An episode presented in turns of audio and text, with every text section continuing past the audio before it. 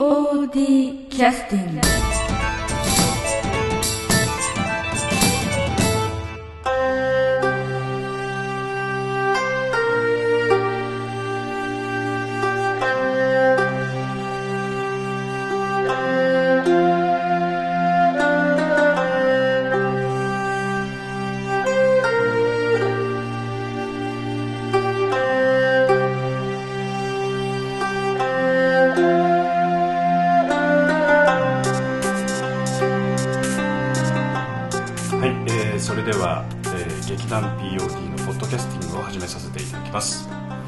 えー本日は、えー第35回公演「我が名は虹」という公演で、えー前回の「えー五右衛門ロック」から、えー劇団 POD の方にちょっとお手伝いで参加をいただいている、えー TAKAO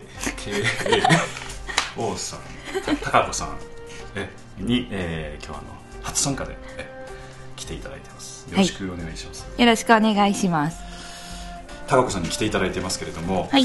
えっ、と高子さんはえっ、と今はフリーという感じでそうですね。あはい。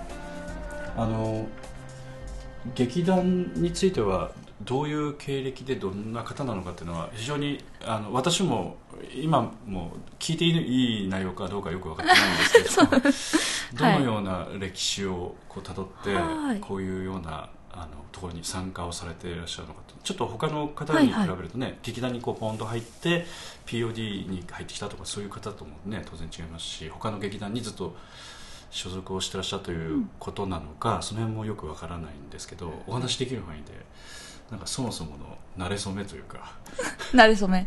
劇団との。えは今から多分56年ぐらい前えに、うん。えー富山でうん。なんて言うんだろう。プロジェクトホークというはい。ちょっとい一公演ごとにメンバーも全部変わるという劇団が一個ありましてはいはい。でそのなんて言うんでしょう。スタッフはい。とか劇団員募集みたいな、はい今回手伝ってくれる方募集しますっていうのが、い。富山情報に出てたんです。はいはいはい。でそれを見て、はい。で私はもともとなんだろう舞台屋さんに働いていてで舞台屋さん。はい、はい。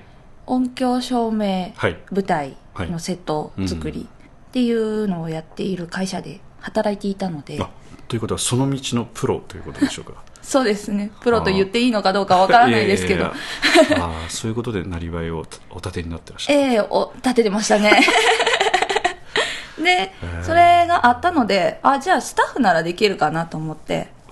で参加させていただいたのがきっかけでそのプロジェクトホークでは2回公演に参加してますね。はいはいでそれがやっぱり元でそれをたまたま見に来ていた、えーうん。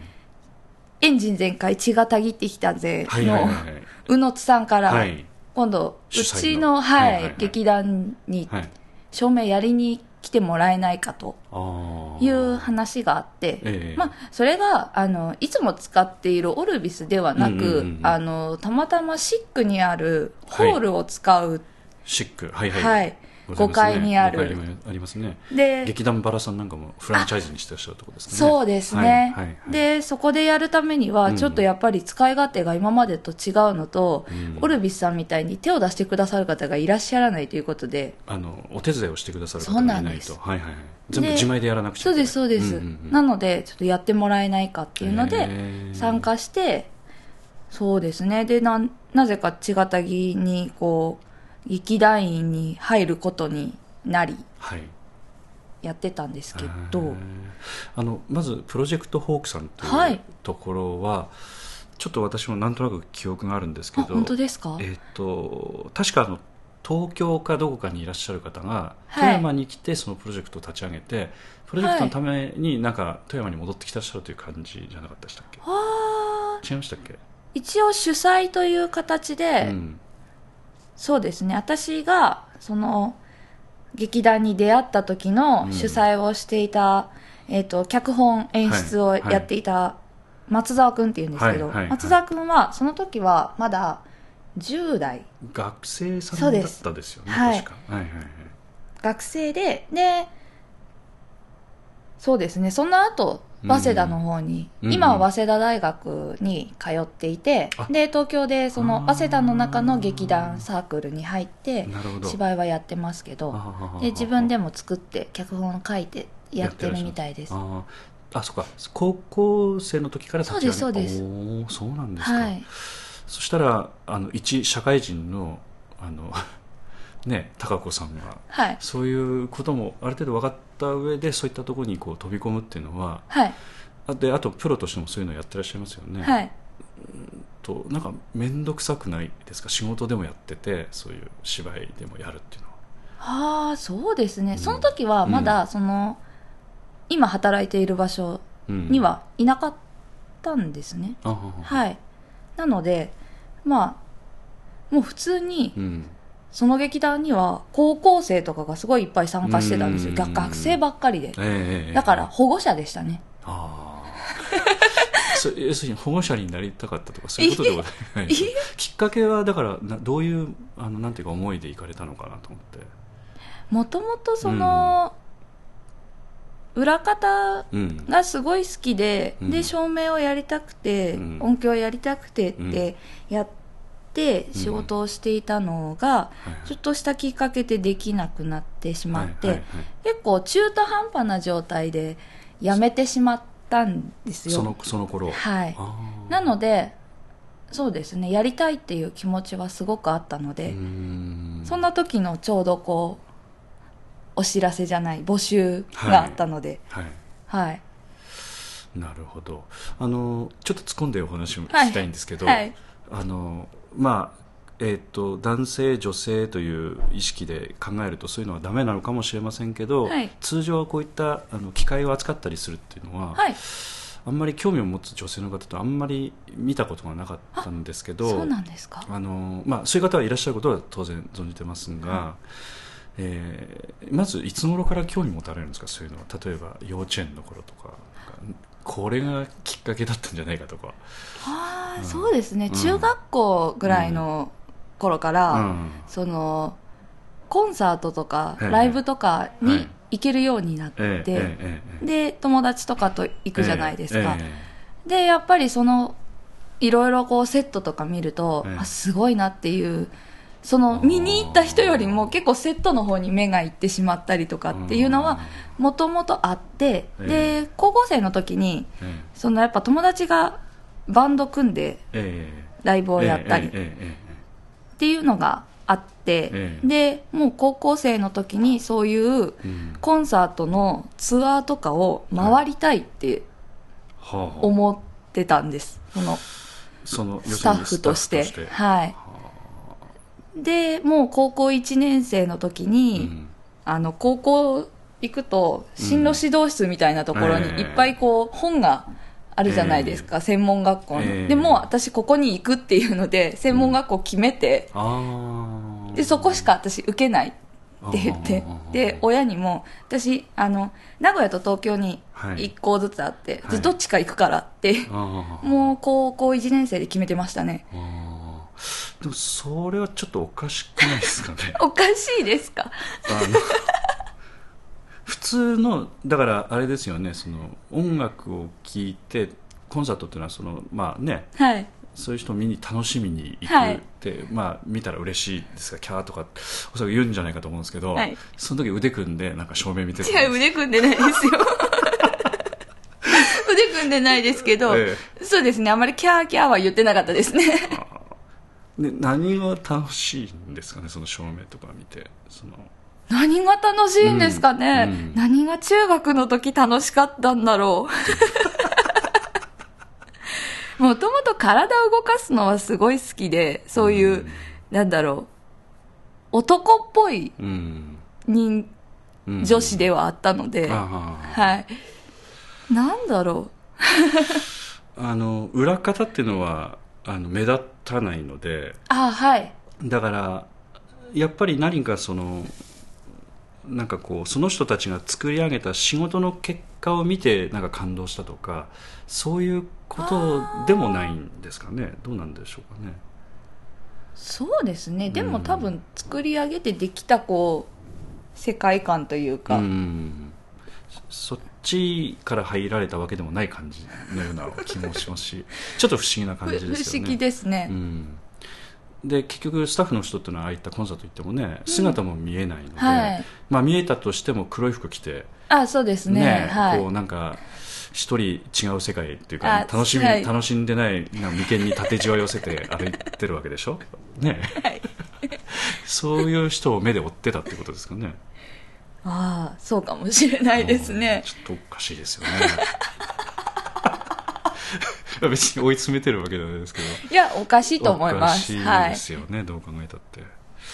なるほど。そういう中でその学校に行かれて具体的にそういうのを具体的に学ばれたっていうことなんですか？そうですね専門学校で、はうんい、あのちょっと私興味があってちょっと個人的な興味なんですけど、ああいう専門学校の方で、はい。えっとどんな大きく分けてカリキュラムを学ぶんですか、うん。えっとうん。私が行っていた学校は、うん。名古屋ビジュアルアーツ専門学校というところで、で学科がいろいろありまして、はいはいはい私が入ったのは音響芸術学科はいっていうところの中の、はいはいその中にもまたコースが4つぐらいあっへてー、イベント制作コース、はい。えっ、と、コンサートステージ制作コース、うん。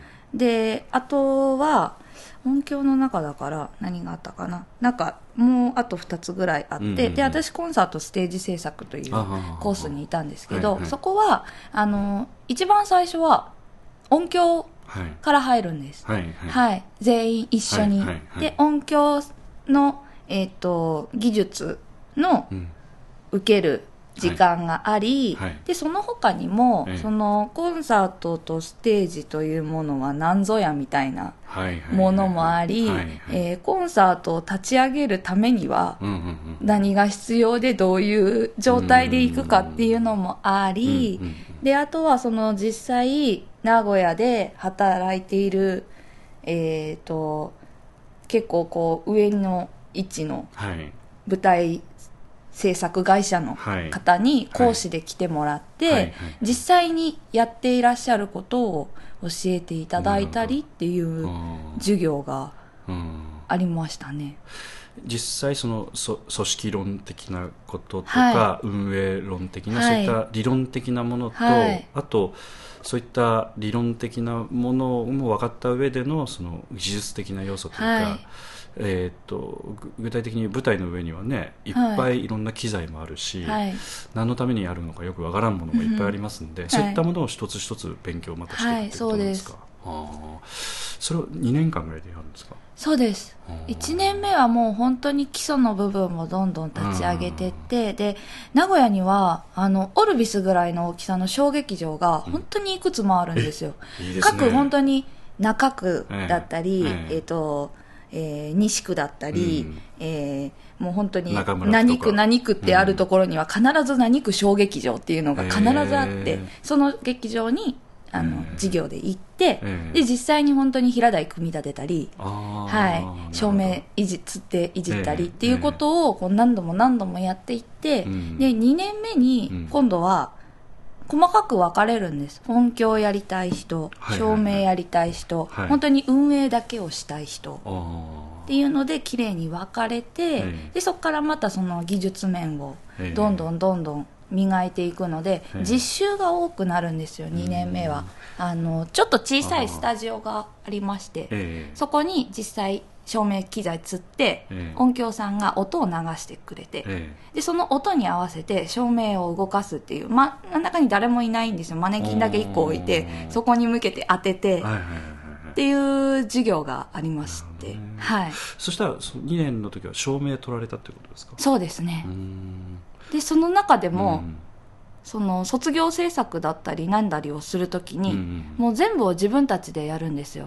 まず場所を借りてそはい。の運営制作をする側ええ。で場所を借りて制作をして、で全部決めて、ええ。で技術班の方で、えー、と照明音響というのをやってであとは舞台監督とか全部決めてでえー学校内にミュージシャンコースもありまして、あミュージシャンももいるんです。はいはいはい。なのでそこから、えっ、と、何チームかこうええ。バンドを連れてきて、で、あとは芝居もあ、うんうんうん。やれる、えっ、と、うん声優コースがあって、はいはい。声優コースさんは芝居をやるので、はいはい。それもまたやっぱり別の劇場を借りてっていう、はいはいはい。何個かのチームにこう分かれえて卒業制作として自分たちで一個イベントをやってのけるっていうのが卒業制作であって。でそのなんていうか運営費用みたいなものっていうのは学校の方の費用の中にはい。もう組まれてるんですか、はい、ただやっぱり上限は決められているので、その中で、なるほど、はい、でもすこっちゃなんですけどうまくいくんですか？なんかみんなバラバラですよねおそらく。バラバラです考えね方とか。はい。でも、うんやっぱり一本は一緒なので、こうしたいっていう、はい。やっぱ若いのでもうやりたいだけで動けるじゃないですか、うん何でも。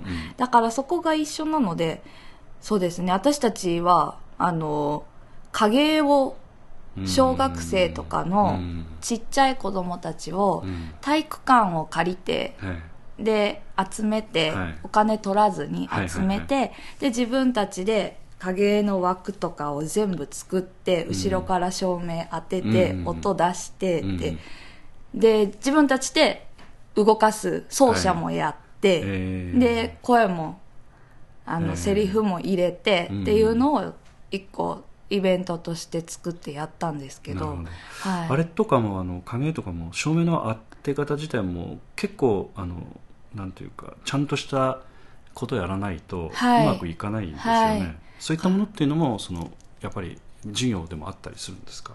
あもう授業そうですね卒業制作のための授業の日があるんです。だからその日はもうべバラバラにみんなでうん。分かれて、でスタジオを借りたい人は先に申請して借りて、うん。で実際照明当てて後ろから、であれってそう正面に近づけば近づくほどうん。影絵って大きくなるじゃないですか、うん。そういうのを全部シミュレーションをして。それでもどそれは影絵のやっぱ独特のね、はい。ノウハウがありますけどそういうのはどうどうされたんですか？そういうのは影絵やるって決めてから勉強したんですか、そうですね。もう勉強というよりも自分たちで、うん。もうあこうやればこうなるんだみたいな、ああ試行錯誤はい。誰かが教えてくれるわけでもないので、いや結構、まあ、難しいですよね、はい。なんでそんな難しいことをするの？と思って。えーなんであれを選んだのかもよくわからないですけど本当に完全にうん何も考えずにこれやりたい。っうん。ていうので、えはい。決めちゃったことなので、うん。もうでも最終的にはその卒業制作の中であの、うん。数ある卒業制作の中でうん。賞をもらって、ーうん。はい。やっぱりオリジナリティ高いですよね。そうですね。ね。でお金かかってないんですほとんど。あそうなんだ、はい。げあの場所のお金もかかってないし。あそっかそっかはい。なので本当自分た学校にちの貢献したってことですねそのお金を浮いたんで。そっかそれか。賞取ったの。そこだったんだ。ちょっと頑張ったからかと思ってたのに。あのスクリーンサイズってのはどれぐらいにしたんですか？ああそうですね。結構大きかったですよ。このぐらいはあったかも、こちらに今ある、ラジオでね、はい。ラジオでわからんはい。スタジオにスタジオというか、うん。ここにあるカーテンサイズですね、うん、じゃあ2件ぐらいですかね。あありましたかね、うん。はい。あ結構大きいですね。で本当に普通の白い布で。ああなるほど。はい。そっかそっか。じゃああのちょっとあのもうちょっと詳しくお聞きしたいんですけどもう大体18分ぐらい経ってます。経ちました。はい休憩の曲をちょっと入れさせていただきたいんですけど、はい。休憩の曲は以前ちょっとねお手伝いはい。いただきました、はい。えーと五右衛門ロックの中から、はい。えーとこの曲を先ほどねちょっとああはい。おっしゃってましたけどこれは見え切りの曲ですうん。ね、この時に照明の操作っていうのは具体的にはどんなことをされてたんですか、はい。あのー、4人見栄を切る人がうん。あの、階段、真ん中にあるうん。階段に登るんですよ。うん。そこで、最初はうん、やっぱり、えっ、と、演出のはい。中島さんから言われたものは、あの、4人に当ててくれっていう話だったんですけど、うん。えっ、と、2本ピンスポットをはい。使っていたので、はいはい。あの、寺山さんとはい。順番にはい。1人ずつで、はい。あの、行きたいっっていうのをお願いして、はい。そうですね、もう、音とはい。合わせて、はい。で、役者さんともこう合わせてって、うん。一番あそこが、やっぱ緊張したとこですかね。要するに、えー見栄を切る瞬間音に合わせてピンスポットという要するにこう丸い照明がスポーンとこう役者に当たるんだけど、その当たる瞬間にその丸いその照明の形がえあのいわゆる富山弁で言うとよすけを向いてたのが ふっとこう役者に近づくようなそういうことをしないようにはい。ある程度もう、えー、と狙いを定めておくという照準を合わせておくはい。まあ、あの007って言ったらこうあの こう照準を合わせる。ああいう機械がなんかついてるんですかね。それともあの全くある程度直感で合わせるっていう感じなんですか、えっと、うん。それを自分たちで作るんです。狙いを。はい。で、すっごい大きいんですよ。あの、うん。ピンスポットの機械っていうのが。あれはどうなんですかね。どのぐらいありますかね。ジャイアント馬場さんが横に寝たっていうぐらいの感じですからね。本当ですね。もう本当大きいあの機械うん。に自分たちで照準を合わせるものをこのうんバインド線で作って、ええで、それを。あの、針金なんですけど、えちょっとやっぱりいじりやすく柔らかくなってるものがあって、あと熱に強くなってるんです。すごく熱を持つので、ピンスポットが。ね。うん。はい。まあ、そこは高岡文化ホールのね、はい。えーいわゆるキャットウォークというところにあはいはい。あるんですかね、猫が歩くような狭いところに、うん。ね、寺山さんとあのなんていうかあのなんていうか暑いところで、ええエアコンがつ一応ついてたんですけどか かなり暑かったですよねはい。密室でしたね。うん、そそれであの全くあの知らない男性と密室でこもえって、え、ええ。暑い中。暑い中汗だくになって、はいという曲でございますね、はい。えーじゃあちょっと曲紹介を合同公演五右衛門ロックよりっていう感じではい。では、合同公演五右衛門ロックより、4人の見え切り。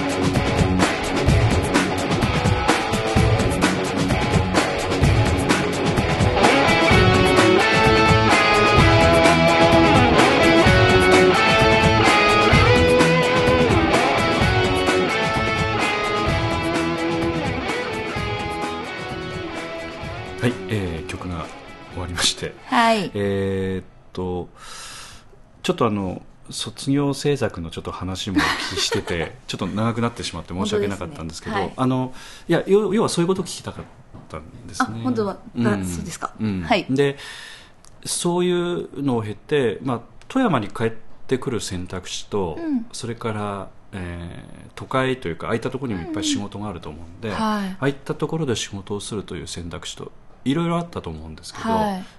あのなんか富山帰ってこられたきっかけっていうのはどういうことなんですかね？そうですね。ししていい話なのかな？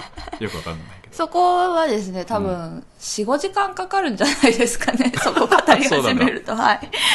じゃあ何らかのきっかけで、帰ることになったと、い。うことで一応でも都会でもやりたかったという気持ちもあったっていうことですよね？今でもありますよ。あそうなんだ、はい。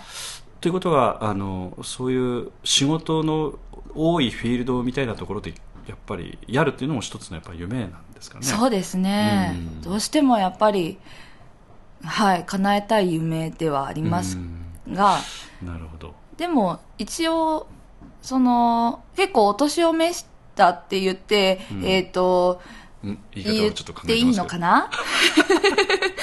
うん。はいあの、うん実際そのツアーとかで回っていらっしゃる方でうん。フリーでやってる方とかっていうのも、あのやっぱり名古屋で知り合いにはなってやってらっしゃる方も本当に長い期間、うん。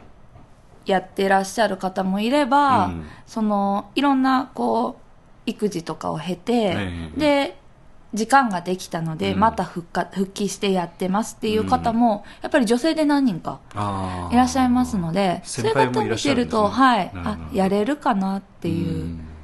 そのためにもずっとこう関わっていきたいなっていうのはん。あるので、まあ、でもちょっと考えるとその、まあ、ちょっとしそういうねお仕事してらっしゃる方に失礼な言い方になるかもしれませんけどちょっとヤクザな仕事じゃないですか。そうですか。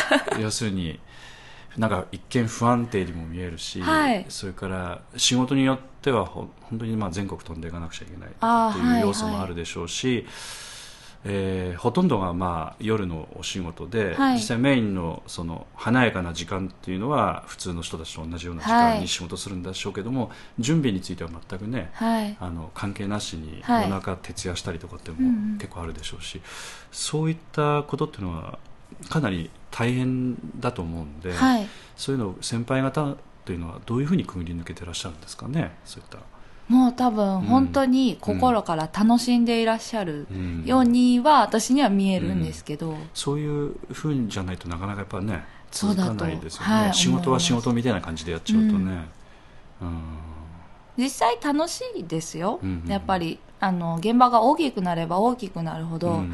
うん。人もすごい多いですし、でそれに関わってる人数もあるし、うん。出来上がっていくものもすごいので、うん。やっぱトータルで考えると、うん。得るものはすごいいっぱいありますね、今あのちょっとしたというかあの例えば j p o p レベルといったらちょっと、ね、怒られますけれども、はい。昔でしたら洋楽のねあのはい、あの人たちっていうのはものすごい機材、うん。本当は日本に持ってきたいんだけど持ってくるだけの予算がなかったりとか、それともものすごいものを持ってきててびっくりするぐらい今それぐらいのこととは日本でもね結構やってらっしゃる、あのバンドの方とかも結構いらっしゃるんですけど、はい。あれだとおそらくトラブル続きの、ね、現場じゃないかなと思うくらいあにものすごい大変じゃないかというイメージがあるので。そうですね。ね。はい。トラブル解決が8割で あとルーティンが2割みたいなぐらいかなと思うくらいなので、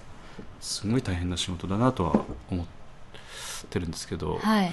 実際おそらくそういうもんでしょ？ああいった仕事っていうのは。そうですね。ね。もう本当に最近は、うん。そのこういった、えー、と回線を使って、うん。ムービングという自動に動くボタン1個で自動に動く照明。が多いんですよ、プラプログラミングしたはいやつ、はい。はいそれはやっぱりその回線任せなので、うん。1個切れると全部がダメになるのでう、ん。もう1回止まったらうん。もう全員で走ってうん。直すっていう。やっぱそれがないと、結局成り立たないものが多いんですよ、うん。そうですよ。全部合わせてね、はい。作ってますもんね、だからそれが1個あると本当に大変ですね、ね。夜中も本当朝までかかりますし、ええ。